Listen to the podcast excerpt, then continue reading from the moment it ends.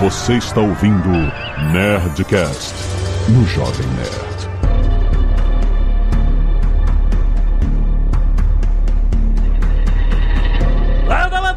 Nerds! Aqui é Alexandre Antônio do Jovem Nerd, apreensivo. Boa noite a todos, aqui é o Nicolas Borsoi. Apesar do meu sobrenome, não tem nada a ver com isso. Olá pessoal, aqui é o Pedro Paulo Silveira, Pepa. Vamos lá, apreensivo, muito apreensivo com relação a essa guerra que está acontecendo. Aqui é a Zagal e Deus me livre, né? Pois é. Chega. Pois é, gente, tá difícil. Vamos lá. É, é isso aí, gente. Estamos aqui em mais um Nerdcast com a Nova Futura pra gente falar sobre o cenário econômico durante a guerra da Ucrânia, né? Tá acontecendo uma tragédia humanitária gigantesca, um absurdo, uma invasão. É, é terrível o que tá acontecendo na Ucrânia e a gente tá aqui pra discutir. Nosso, o foco desse programa é, é econômico, então a gente tá aqui pra discutir os impactos do que tá acontecendo na economia da Europa, na economia eh, dos Estados Unidos, do Brasil, do mundo inteiro, né? Toda guerra tem efeitos econômicos e agora nós estamos vendo uma guerra econômica acontecendo também, né? O Ocidente travando, fazendo ataques de sanções econômicas à Rússia, as empresas privadas eh, eh, se manifestando e, e saindo da Rússia, tudo para aumentar a pressão eh, e tentar, pelo que eles dizem, evitar uma escalada para uma guerra mundial, né? Ninguém quer uma guerra mundial, mas estão combatendo com sanções econômicas e tal, e isso aumenta a pressão do caldeirão, aumenta a tragédia também na guerra, né? Ele, Putin tá aumentando a pressão de bombardeios, etc. Tá, enfim, vamos entender o que está acontecendo no cenário econômico e como isso afeta o Brasil também em diversas frontes.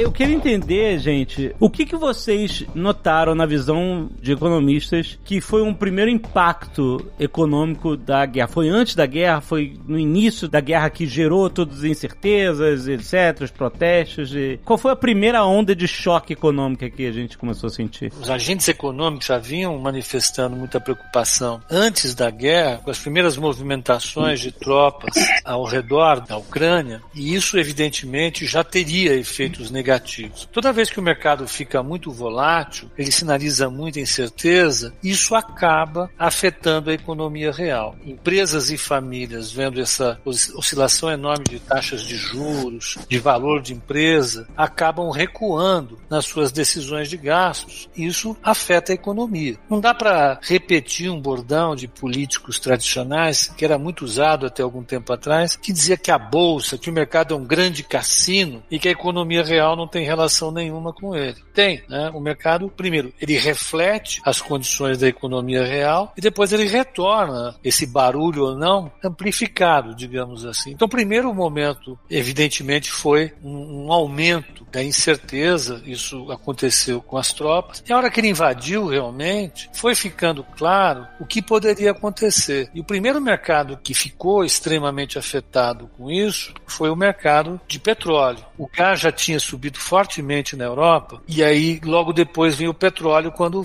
aconteceu a invasão, porque ficava claro que ia haver algum tipo de problema no fornecimento com a entrada da Rússia na guerra. Eu entendo que a, a grande parte da matriz energética da Europa né, é dependente do gás russo, né? Todo mundo, Alemanha. E aí etc. eu tenho uma pergunta a fazer, você falou ah. de Alemanha aí. Esse é o momento porque choras a Alemanha de ter tirado a pé do acelerador nas usinas nucleares? Ah, depois de Fukushima ali, Sim, né? é, Exatamente. Hum. A Alemanha, principalmente, né?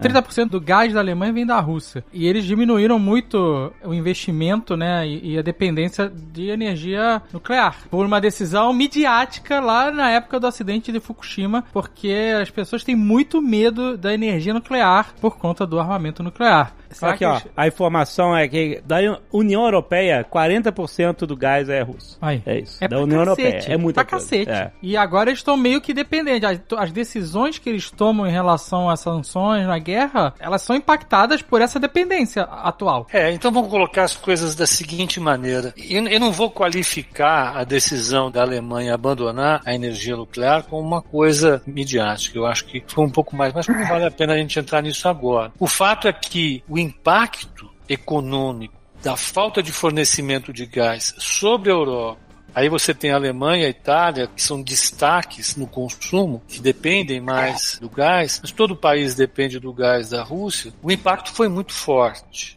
Eu acho que o primeiro efeito foi sobre a Europa, foi feio. Aí os Estados Unidos, eles impuseram, junto com seus aliados, uma das medidas mais drásticas que a gente viu em termos econômicos de todos os tempos, que foi a, o bloqueio de um país como a Rússia. Não é um, um país como Cuba, não é um país como Venezuela, Coreia, a Coreia do Norte, nem o Iraque, o Irã, aliás. A Rússia, ela tem uma, um nível de relacionamento financeiro e comercial com o mundo muito mais elevado. Né? Ela, ela é uma grande fornecedora de bens básicos, né? petróleo, gás, minério, grãos. E o resultado dessa decisão americana, liderada pelos Estados Unidos e que foi acompanhada pelo Canadá, pela União Europeia, pelo Japão, de bloquear as reservas internacionais da Rússia, bloquear qualquer tipo de relacionamento comercial com uma série de empresas, bloquear os bens de vários magnatas russos. Isso tem muito apelo midiático, isso sim tem apelo midiático, mas o que é pior de tudo, isso tem um efeito comercial gigantesco. O que aconteceu foi que os preços de commodities explodiram. Isso vai fazer com que a inflação suba, né? Porque você reduziu o fornecimento de petróleo, reduziu o fornecimento de trigo, reduziu o fornecimento de gás, reduziu o fornecimento de níquel. Isso o Nicolas vai falar, porque é praticamente o mesmo, é o prefixo, nick.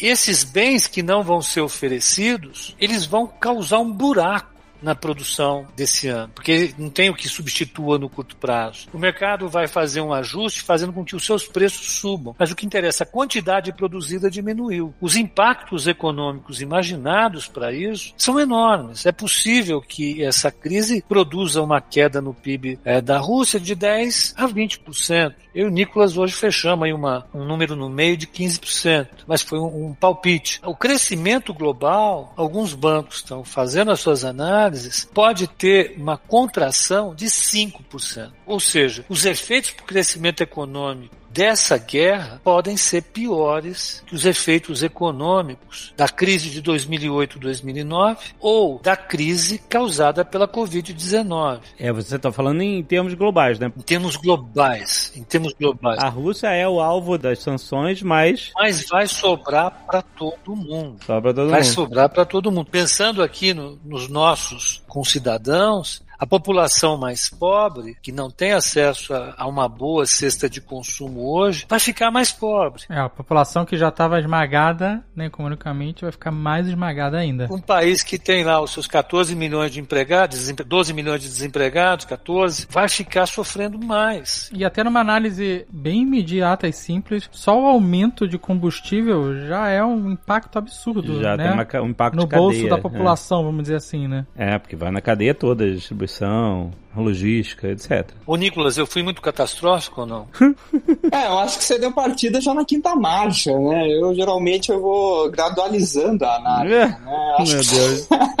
você deixou o Pepa solto, é isso aí. Você avançou muito, né? Mas acho que assim, vamos, vamos tentar dividir qual que é o efeito, né? De tudo isso que o Pepa uh, falou, né? Primeiro efeito direto, assim, né? Pra ir no X da questão é que Europa vai ter um, um cenário bastante difícil. Vocês falaram da questão de matriz energética. Né? Qual que é o grande ponto da matriz energética europeia? A Europa sempre foi muito dependente de carvão. Ao longo do tempo, o Partido Verde foi ficando muito ativo na parte política, principalmente na parte energética. Então já havia assim um, um processo né, de descarbonização da matriz energética europeia há um bom tempo. Aí teve o desastre de Fukushima, eles começaram né, a a descomissionar as usinas nucleares. E hoje só tem um reduto na Europa que é onde tem muita geração de energia nuclear, que é a França, mas é uma particularidade da classe política dela, né? Inclusive eu estava lendo um livro esses dias e eu, eu, sempre tive muita curiosidade em entender por que, que a França é tão diferente, né? E a classe política francesa é formada na Polytechnique. E a Polytechnique é uma baita defensora de energia nuclear, né? Então tem um, vamos dizer assim, tem um laço político entre geração de energia nuclear e a classe política francesa, né? Por isso que existe esse reduto de resistência Vamos colocar assim, né? Mas assim, além da questão política, a questão econômica também é muito importante, porque o gás russo é muito barato. Então não faz sentido você, pensando em termos de custo-benefício de energia e emissão de CO2, você utilizar essas fontes muito poluidoras se você tem uma alternativa de um gás que é muito barato. Então, a própria matriz a energética europeia acabou migrando para a energia russa, porque você fez todo aquele investimento de, de gasodutos que era muito lucrativo, tanto para a Rússia quanto para, por exemplo, para indústria alemã. A indústria alemã se beneficiou muito do gás russo. Né? Não é à toa que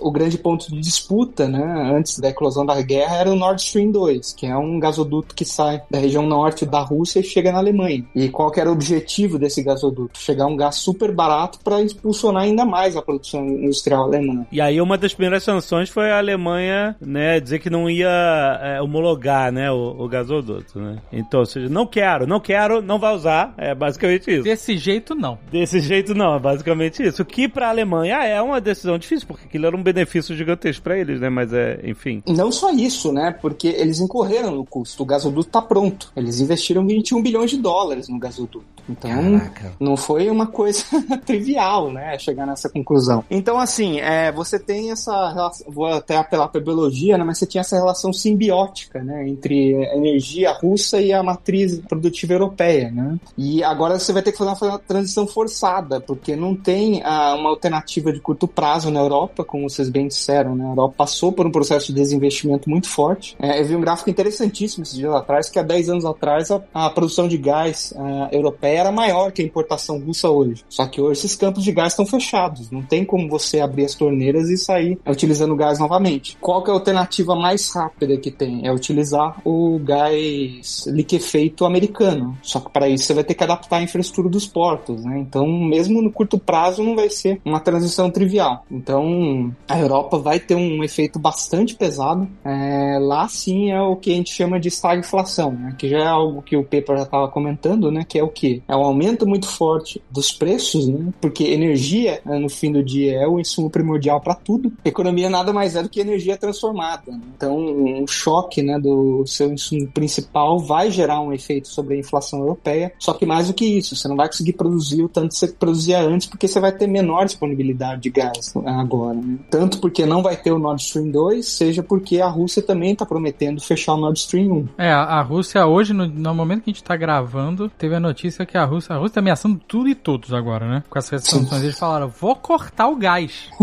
Caraca. Mandaram essa. Vou cortar o, vou cortar o telefone. Ele meteu essa. Se não parar com essa palhaçada de sanção, é assim que o Putin falou, foram as palavras dele. Sim. Se é. não parar essa palhaçada de sanção, é. vou cortar o gás da Europa. Vou fechar a torneira é, aqui. É isso. Já mandei o urso pra lá. Ele tem um urso que fecha. O urso é que fecha aquela roda gigante da válvula. A guerra física, né, ela tá acontecendo na Ucrânia, mas, mas a, a União Europeia está em guerra econômica com a, o mundo, o Oeste. O mundo, é, e, só que a, a Europa tá no front, é isso. É, mas assim. Essa... Mas as decisões, por exemplo, que os Estados Unidos tomaram de não comprar mais derivados de petróleo da Rússia, né? Mas hoje... já. Não, não tá definido. Tomou hoje? Tomou. Ah, hoje, no dia da gravação? Hoje, é. No, no dia dessa, da gravação desse programa, é. hoje é dia, hoje é dia 8 de março, ele, os Estados Unidos falou: não vou comprar mais gasolina da Rússia, se preparem, porque o preço vai subir. Falou pros americanos. Já, já. tava subindo. É, não, é. mas vai subir mais. Vai subir mais. Vai subir mais. Mas os Estados Unidos ainda tem uma condição de. Sabe qual é? De se manter. A Europa é. não pode falar isso. É complicado. Com 40 porque os Estados Unidos pega 4, 5% de petróleo da Rússia. É 1%. 1%? Eu pensei que era mais. Ah, então. É 1% é, do consumo os Estados americano. Unidos ele é autossuficiente na produção hoje. É, mas a Europa, a Europa é outro esquema, né, cara? We are enforcing the most significant package of economic sanctions in history. Tudo bem, né? Falamos do efeito direto, né? Mas tem consequências indiretas também, né? De todo esse movimento de disrupção, né? Devido ao conflito e adoção de sanções, que é principalmente o, a elevação dos preços de commodities. A Rússia é um grande player no mercado de commodities. Os bancos europeus estão lotados de colateral russo financiando essas transações, né? É, os bancos chineses também. Então a gente tem a Rússia como grande produtor de trigo, de petróleo, de gás, de platina, de níquel, etc, etc, etc, o preço de todos esses bens vai subir, não só porque está ocorrendo conflito, mas porque hoje todo mundo está proibido de negociar com a Rússia. Né? Essa decisão de excluir a Rússia do SWIFT, que é um sistema mensageiro entre bancos internacionais, é um negócio imenso, né? Não é um negócio simples de fazer, com uma nação muito importante, mas mais do que isso, ele é extremamente proibitivo, tanto que quando os Estados Unidos adotou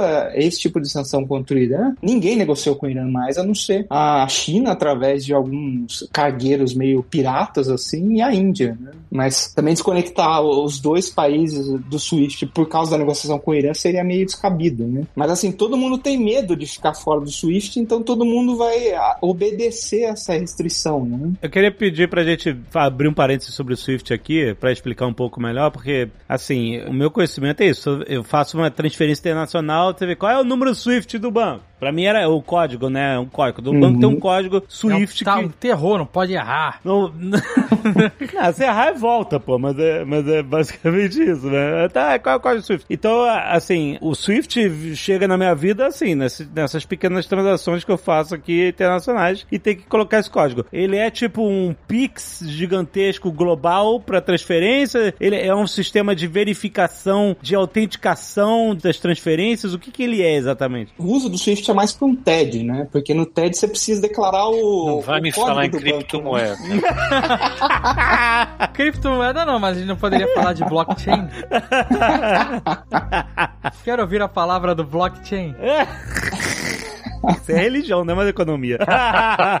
Mas a ideia do Swift é justamente ter uma autoridade que garante a validade da transação, né? Então você precisa, quando você vai emitir né, um, um dinheiro, a gente não, né? A gente passa para o banco e o banco vai emitir para um banco no outro país, né? Então você precisa de um sistema que garanta a, a transação entre as duas pontas, né? Para não ficar o dinheiro perdido no meio do caminho. Então o Swift ele é um sistema, ele está localizado na Bélgica hoje, mas ele faz basicamente esse encaixe, né? Então se o Itaú Unibanco for fazer uma emissão pro Bank of America hoje, ele vai mandar o, a mensagem pro Swift, o Swift vai dizer, ó, tem tanto dinheiro para receber do Itaú Unibanco, BOF, é, Bank of America, você reconhece? Sim. Então, uma vez que tem essa autorização, você encaixa as duas pontas e realiza a transação. Né? O que que eles fizeram com os bancos russos? Basicamente, eles disseram, você não consegue mais ver os bancos russos nesse sistema. Caramba. Se você procurar por eles, eles não aparecem mais. Obviamente, não foi todo o sistema bancário russo. Tem alguns bancos que estão funcionando hoje, né? Porque a Europa, por exemplo, exemplo, precisa pagar o, o gás natural que eles utilizam via a SWIFT. Então tem uns três ou quatro bancos russos importantes que ainda estão conectados ao sistema. Mas de resto, o sistema bancário é, russo hoje você não consegue enxergar eles e eles não conseguem enxergar ninguém mais. Né? Mas aí não, tem, não existe outra forma? Eles não podem fazer um bypass nisso e fazer de outra forma essas transferências? Não.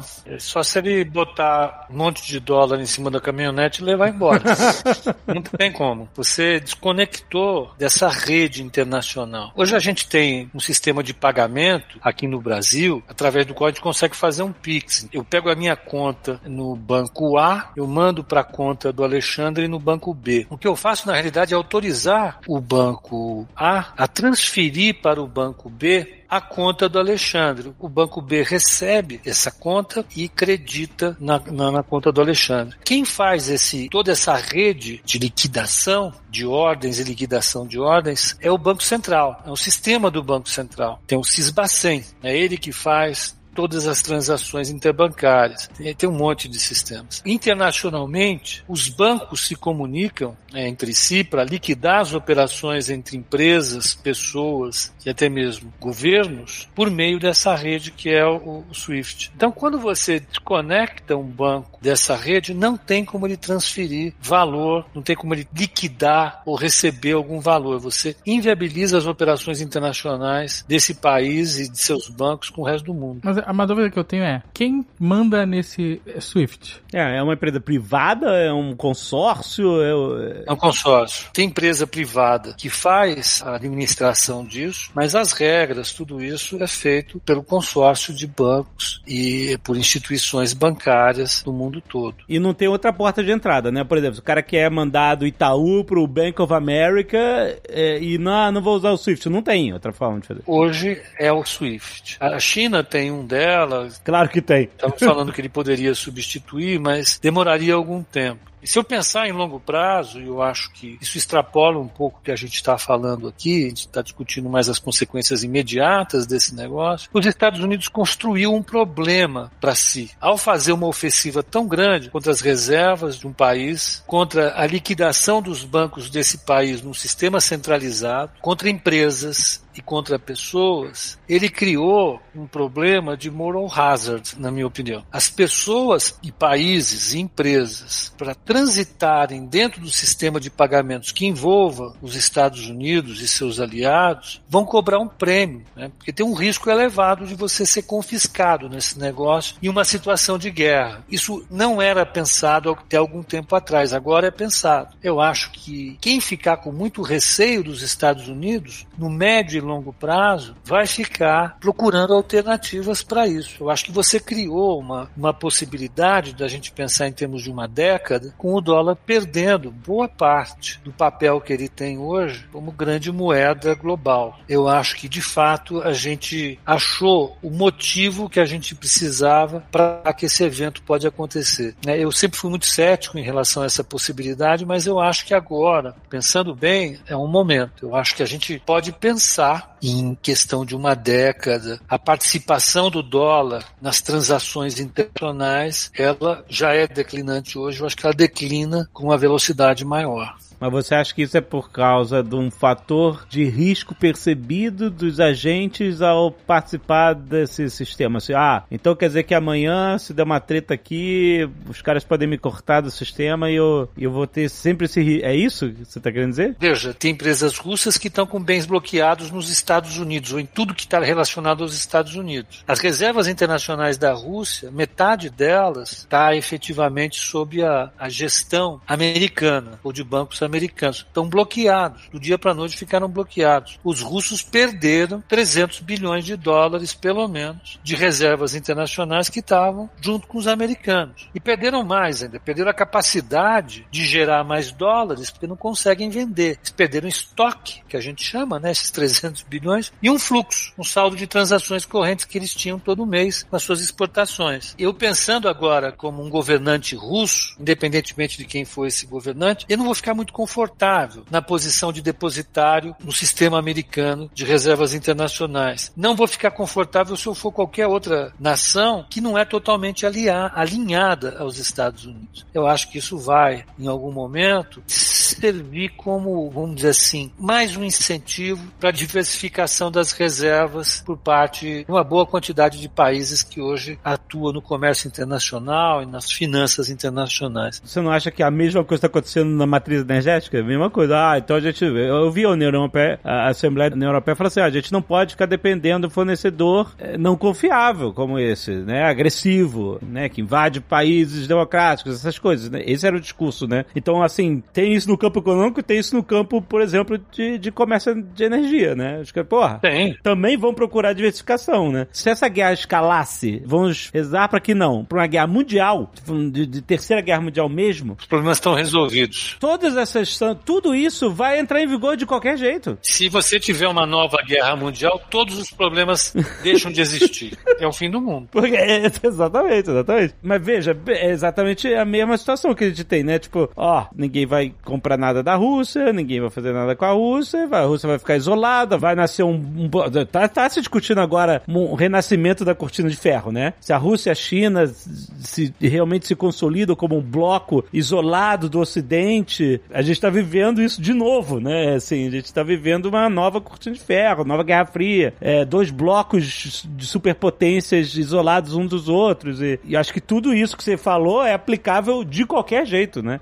A gente chegou a um ponto quase que insustentável, né? De alguma coisa assim acontecer. É, eu acho que a gente está assim, flertando com um novo podcast aqui, né? Que é exaustão de ciclos hegemônicos, né? Porque, vamos dizer assim, depois que a União Soviética colapsou, não tinha um poder para peitar os Estados Unidos, né? Seja em termos econômicos, seja em termos armamentícios, né? Hoje, a gente tem uma dupla que basicamente tá pau a pau com os Estados Unidos. A Rússia em termos de armamento e a China em termos econômicos, né? Então, acho que no fundo, tudo isso que a gente tá vendo, na verdade, são, assim, rusgas, né? Desse processo de multipolarização do mundo, porque a China ficou muito grande, então ela vai exigir que a, os termos de negociação pendam um pouco mais para ela. A Rússia hoje tem um, um, arsenal que, em algumas frontes, é muito melhor que o americano, né? A gente já falou em alguns podcasts aqui de mísseis supersônicos, a Rússia é o, o líder mundial em, em, em, mísseis supersônicos, né? Então, ah, os caras têm capacidade de mandar um míssil nos Estados Unidos, os caras só vão perceber quando ouvir o zumbido do míssil chegando na cidade. Não tem radar para pegar esses mísseis, né? Então, acho que assim, no fundo, a gente está flertando aqui com uma discussão que é, vamos dizer assim, o contestamento da hegemonia americana, né? Que, é a, que os Estados Unidos herdou com o fim da Guerra Fria. Né? E vamos dizer assim, seria o bloco dos sancionados, né? Nem sei se existe esse vocábulo. Seriam uh, Rússia, Irã, Venezuela e agregados e a China. A China ela usa o peso econômico que ela tem para negociar com esse tipo de gente. É, a China fica no meio campo. Não, galera, é isso aí. Todo mundo é, fica tentando fazer esse meio campo, né? Já tá tentando. É que assim, ela é grande o suficiente para burlar o sistema e os Estados Unidos não falar você não pode. É. Né? Porque... é bem isso. e então a gente tá vendo um, meio que assim, uma partição do globo entre os sancionados e esse bloco meio ame... essa ameba aí que tá, vamos dizer assim, meio. Agora ficou conciso, né? Mas tava bem difuso, né? De interesses, que é a parte mais associada aos Estados Unidos, né? Tem uma grande discussão na literatura que é a, a marmentização do dólar, né? que é o que eles chamam de weaponization of the dollar. O que, que os Estados Unidos percebeu? Os Estados Unidos, o dólar é utilizado para muitas transações é, internacionais porque os Estados Unidos têm instituições confiáveis, porque tinha a, manutenção do poder de compra, etc, etc, etc. Então por isso o dólar é o dólar. E quando teve os ataques das Torres Gêmeas, eles perceberam que o quê? Que eles poderiam utilizar o sistema bancário caro para excluir pedaços do globo desse é, nicho de transações, né? Desse pessoal que utiliza o dólar para fazer negociação internacional. Então começou, por exemplo, membros da família saudita, etc., sofreram sanções. E ao longo do tempo, os Estados Unidos foi, né, vamos ser, amplificando esse sistema até o ponto em que agora acho que a gente chega num ponto de virada mesmo. Porque, como o Pepa comentou, os caras basicamente roubaram as reservas do Banco Central da Rússia. Né? Não é que eles congelaram, eles falaram: você tinha esse dinheiro aqui, você não tem mais. Por quê? Porque você não, não tá agindo de acordo com o que a gente acha. Né? Mas aí não vão devolver depois? Tudo num envelope pardo corrigido. Até que o sistema legislativo americano é, restabeleça a posse desse dinheiro no Fed por Banco Central da Rússia, o Banco Central da Rússia não pode tirar esse dinheiro. E essa sempre foi uma premissa da, da credibilidade do dólar, né? Que é o que? Você pode ter o regime político que tiver, você pode ter as eventos que tiver, mas você pode sempre ir ao Federal Reserve sacar o seu dinheiro e defender sua moeda se você precisar. E agora a gente começa a entrar num ambiente em que o próprio Banco Central americano está sendo utilizado como um instrumento de guerra, que é do tipo, você tinha esse dinheiro aqui, não tem mais. A gente tem 350 bilhões de dólares no Federal Reserve. A China tem um trilhão de dólares em títulos americanos, um pouco mais de um trilhão. É, aconteceria a mesma coisa. Os Estados Unidos, se tiver uma dor de barriga, pode dizer, olha, o que você tinha aqui eu não vou te liberar mais, lamento. Ou seja, tá todo mundo com a orelha em pé. Exato. Né? Ou Porque... deveria ficar, você concorda? Sim, sim, mas a China, por exemplo, né? Isso que os Estados Unidos fez na prática foi um default. Tem que ser encarado como tal. Ah, mas uhum. teve um bom motivo. É, dinheiro é dinheiro. A linguagem do dinheiro ela é bem específica nesse sentido. E, então não vamos discutir essa questão agora, mas lá para frente os agentes vão olhar com um pouco mais de cuidado aonde alocar o seu dinheiro. Será que esse cara que guarda o meu dinheiro ele pode acordar num dia de mau humor e dizer que eu não tenho nada guardado lá? Ele pode fazer isso? Ele já fez com o russo. Por que não vai fazer comigo? Isso pode acontecer. Não, é. Acho que tem um, uma questão de longo prazo que é importantíssima, que é um rearranjo do sistema monetário internacional, né? Porque não é só uma questão de ah, os Estados Unidos proibiu que eu sacasse o dinheiro. É, no fundo, ninguém vai ter confiança em depositar dinheiro em ninguém mais. Né? Olha Bitcoin surgindo aí, Pepa. olha aí.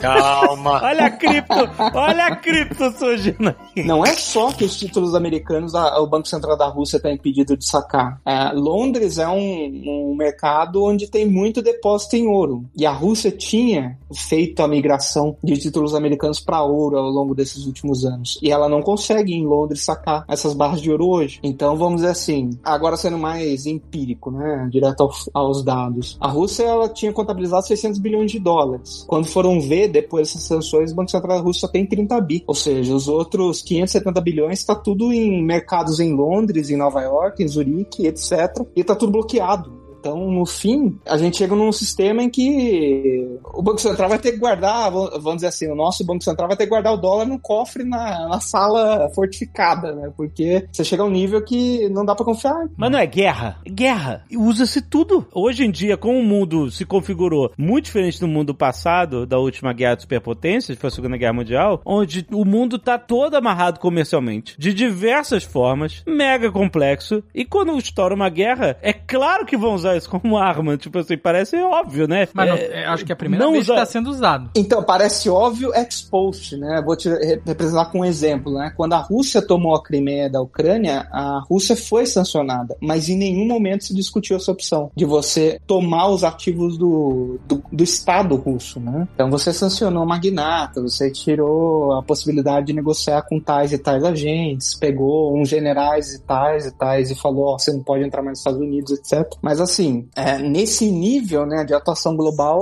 eu acho que não era tão óbvio assim, né, antes desse movimento. Eu acho que agora, vamos dizer assim, mudou-se a mesa, né? A mesa de negociação é outra. Eu acho que realmente não, não tinha essa percepção. Eu realmente tenho a percepção que não era, não era tão óbvio assim quanto parece hoje. A minha percepção é que ninguém esperava que esse conflito dentro da Ucrânia fosse demorar tanto. Acho que o Putin, os russos, né, no comando, né, Achava que uma semana Achava que tava... entrar rapidinho e resolver. Achava que, ah, eles vão pegar ali mais dois paizinhos ali, dois territórios separatistas e, e vai ser isso, e vai resolver rápido, sabe Tipo qual é? a Crimeia, ah, um pedacinho aqui, um pedacinho ali. Acho que todo mundo tinha expectativa que isso é uma coisa muito rápida. Como ela começou a levar mais tempo do que, a minha percepção, tá? Do que essas cabeças desse conflito e, e dos integrantes desse teatro aí internacional esperavam, eles começaram a ter que se me- mexer. Tipo, a OTAN teve que começar a se mexer. Eu não posso entrar na guerra, isso é uma guerra mundial. É. O que, que eu faço então? Quais são as outras opções que a gente tem? O Biden, perdendo a aprovação nos Estados Unidos, tem que mostrar força nesse momento. O que, que a gente pode fazer pra dar uma martelada na cabeça do russo? Mas sabe? aí é bate aqui também. É. Bate em tudo que é lugar. É isso que eu ia falar. Ele deu uma martelada na cabeça do russo e deu uma martelada na cabeça de cada habitante da Terra. Porque a gente vai ficar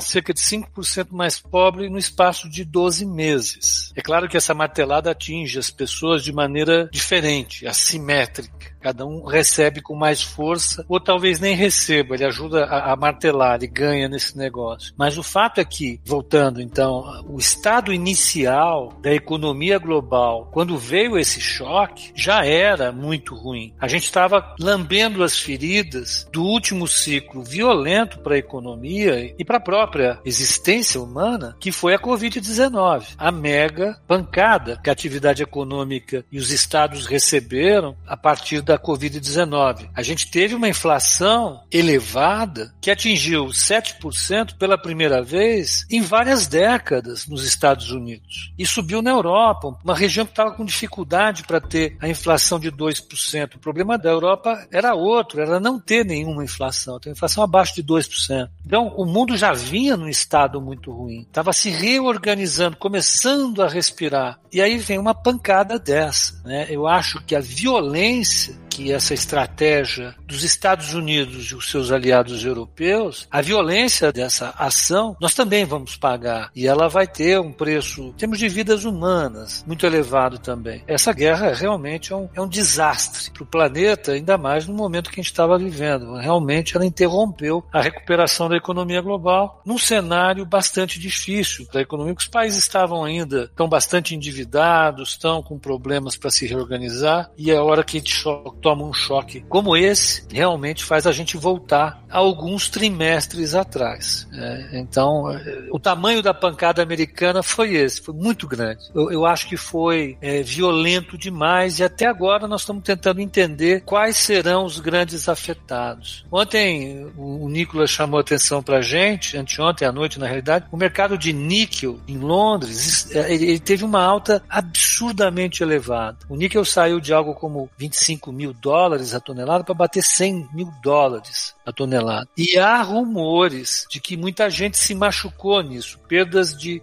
bilhões, dezenas de bilhões de dólares. Em mercados futuros. Você pode ter crises de balanço de bancos na Europa. Ninguém sabe que banco tem condições de arcar com seus compromissos depois que os seus parceiros envolvidos em comércio com a Rússia quebraram. Um tema que o, que o Nicolas levantou logo no início. Boa parte das garantias dadas em operações de crédito nos bancos europeus eram garantias feitas com produtos que iam ser negociados com a Rússia, tanto de exportação como importação. Uma corrente de comércio acabou, essas garantias evaporaram. Esse ciclo de comércio de bilhões de dólares deixou de existir e deixou de financiar posições de crédito que precisam ser liquidadas daqui a alguns meses. Isso vai enfraquecer os balanços dos bancos europeus, vai mais uma vez produzir uma crise de confiança, isso vai produzir menor taxa de crescimento. Então, a disseminação desse choque, dessa pancada, como você usou, sobre todas as economias ainda está sendo observado. Todo dia a gente acorda e vê um, um problema é, surgindo aqui a colar e eu acho que vai demorar ainda algum tempo para a gente ter um cenário mais claro do quão profundo e amplo foi é, esse choque. Mas a gente pode esperar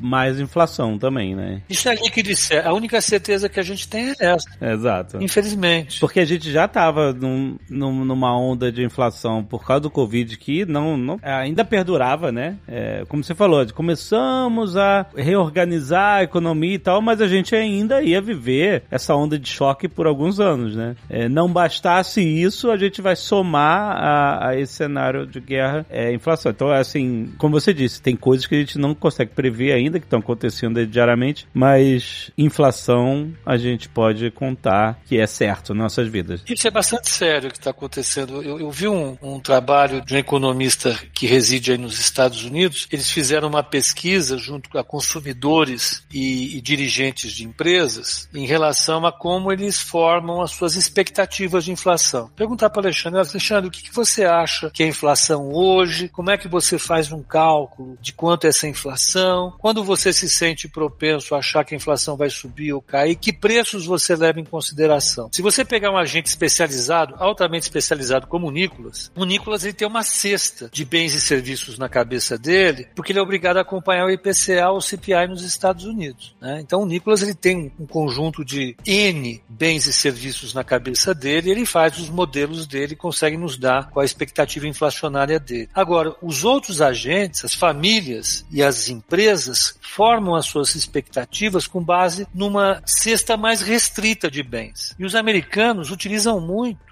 a gasolina. A primeira coisa que eu penso é a seguinte: o que estão pensando agora as famílias e os dirigentes de empresa dos Estados Unidos em relação à situação atual da inflação e as suas expectativas meses à frente? É provável que as pessoas e as empresas tenham ficado mais e mais preocupadas com a inflação, porque bateu em alguns bens que servem como sinalizadores da tendência inflacionária. Então, é, eu acho que as expectativas inflacionárias para as famílias e empresas também deve ter subido bastante. O Nicolas acompanha sempre com a gente as expectativas do mercado embutidas nas negociações de títulos. Elas bateram um nível mais alto, ali a inflação implícita que a gente chama, desde os anos 90. Agora as famílias e as empresas vão vir com muito mais sede ao porte. É, acho que você já explicou bem, né? E acho que assim, uma consequência que está ainda meio incipiente, mas que eu acho que vai ganhar impulso é um protecionismo maior, né? Principalmente na parte de alimentos. A gente já viu alguns países proibindo exportação de alimentos, né? Então hoje a gente teve a Sérvia proibindo exportação eh, de grãos, a gente teve a Hungria esses dias atrás tomando uma decisão similar. Caramba. E assim, não é só que é, vai ter inflação, é que chega um nível que a inflação fica tão proibitiva, né? Você precisa colocar tão no chão o bem-estar da sua família que você fala, não, não dá, politicamente é inviável deixar o preço subir do jeito que tá.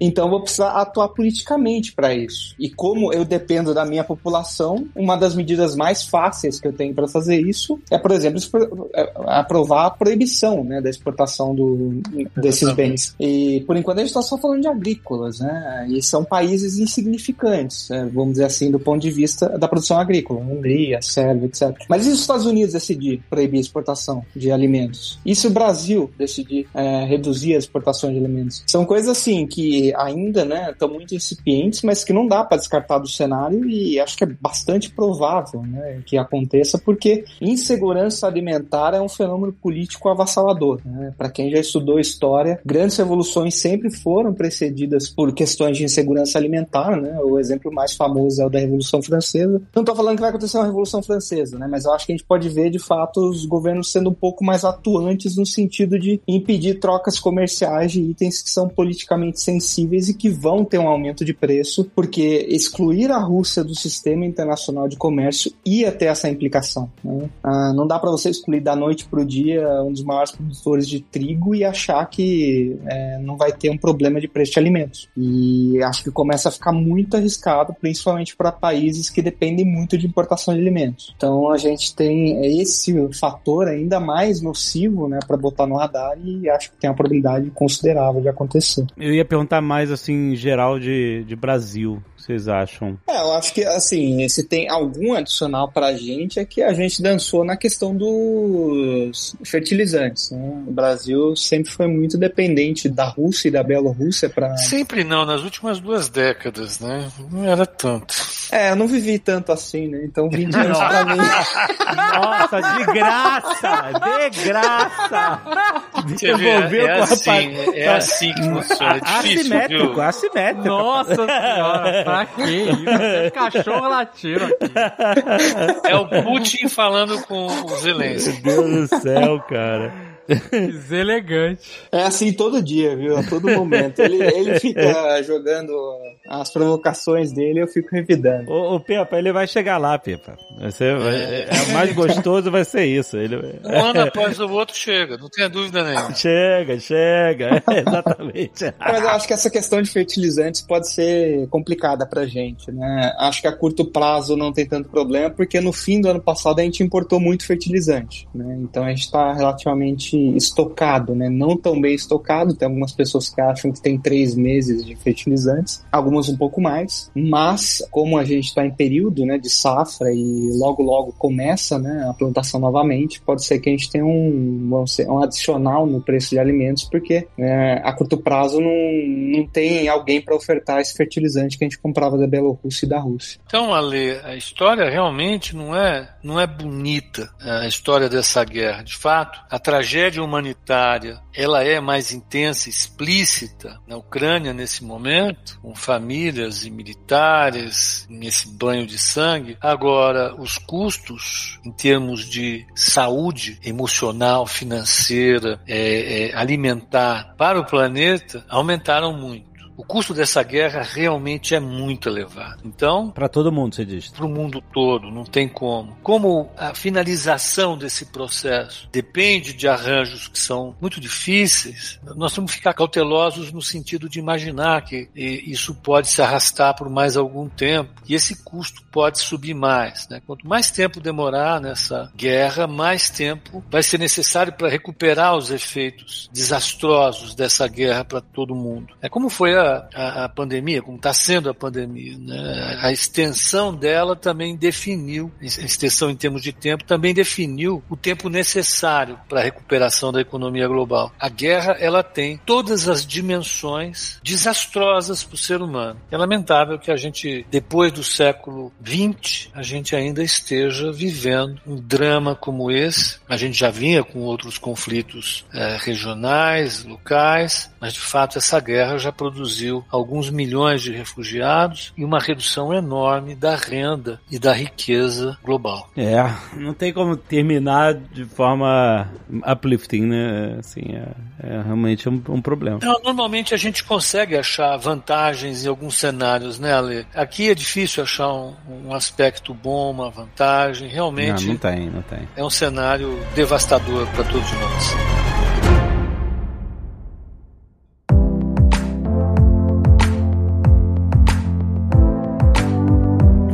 A Nova Futura também tem conteúdos próprios. A gente está produzindo conteúdo aqui com a Nova Futura há muito tempo, em parceria, mas eles também fazem muitos conteúdos nas redes sociais, no blog da Nova Futura. Tem um monte de análises sobre os assuntos de diversas visões. Os, analistas da Nova Futura, você sabe, estão sempre atualizados com os desdobramentos do cenário global pelo ponto de vista econômico. E é lá que eles. Você pode procurar no YouTube, você pode procurar no Instagram, é só procurar Nova Futura Investimentos nas redes que você vai achar os canais deles e começa a seguir, porque eles sempre trazem um monte de informação legal sobre o mercado financeiro, sobre economia, o que, que tá rolando. E quem quiser saber mais sobre o tema também, é só acessar novafutura.com.br, tem links aí na descrição. Na Nova Futura, o futuro termina com A e começa com você. Invista na maior corretora independente do país. Tá lá! Até mês que vem, galera!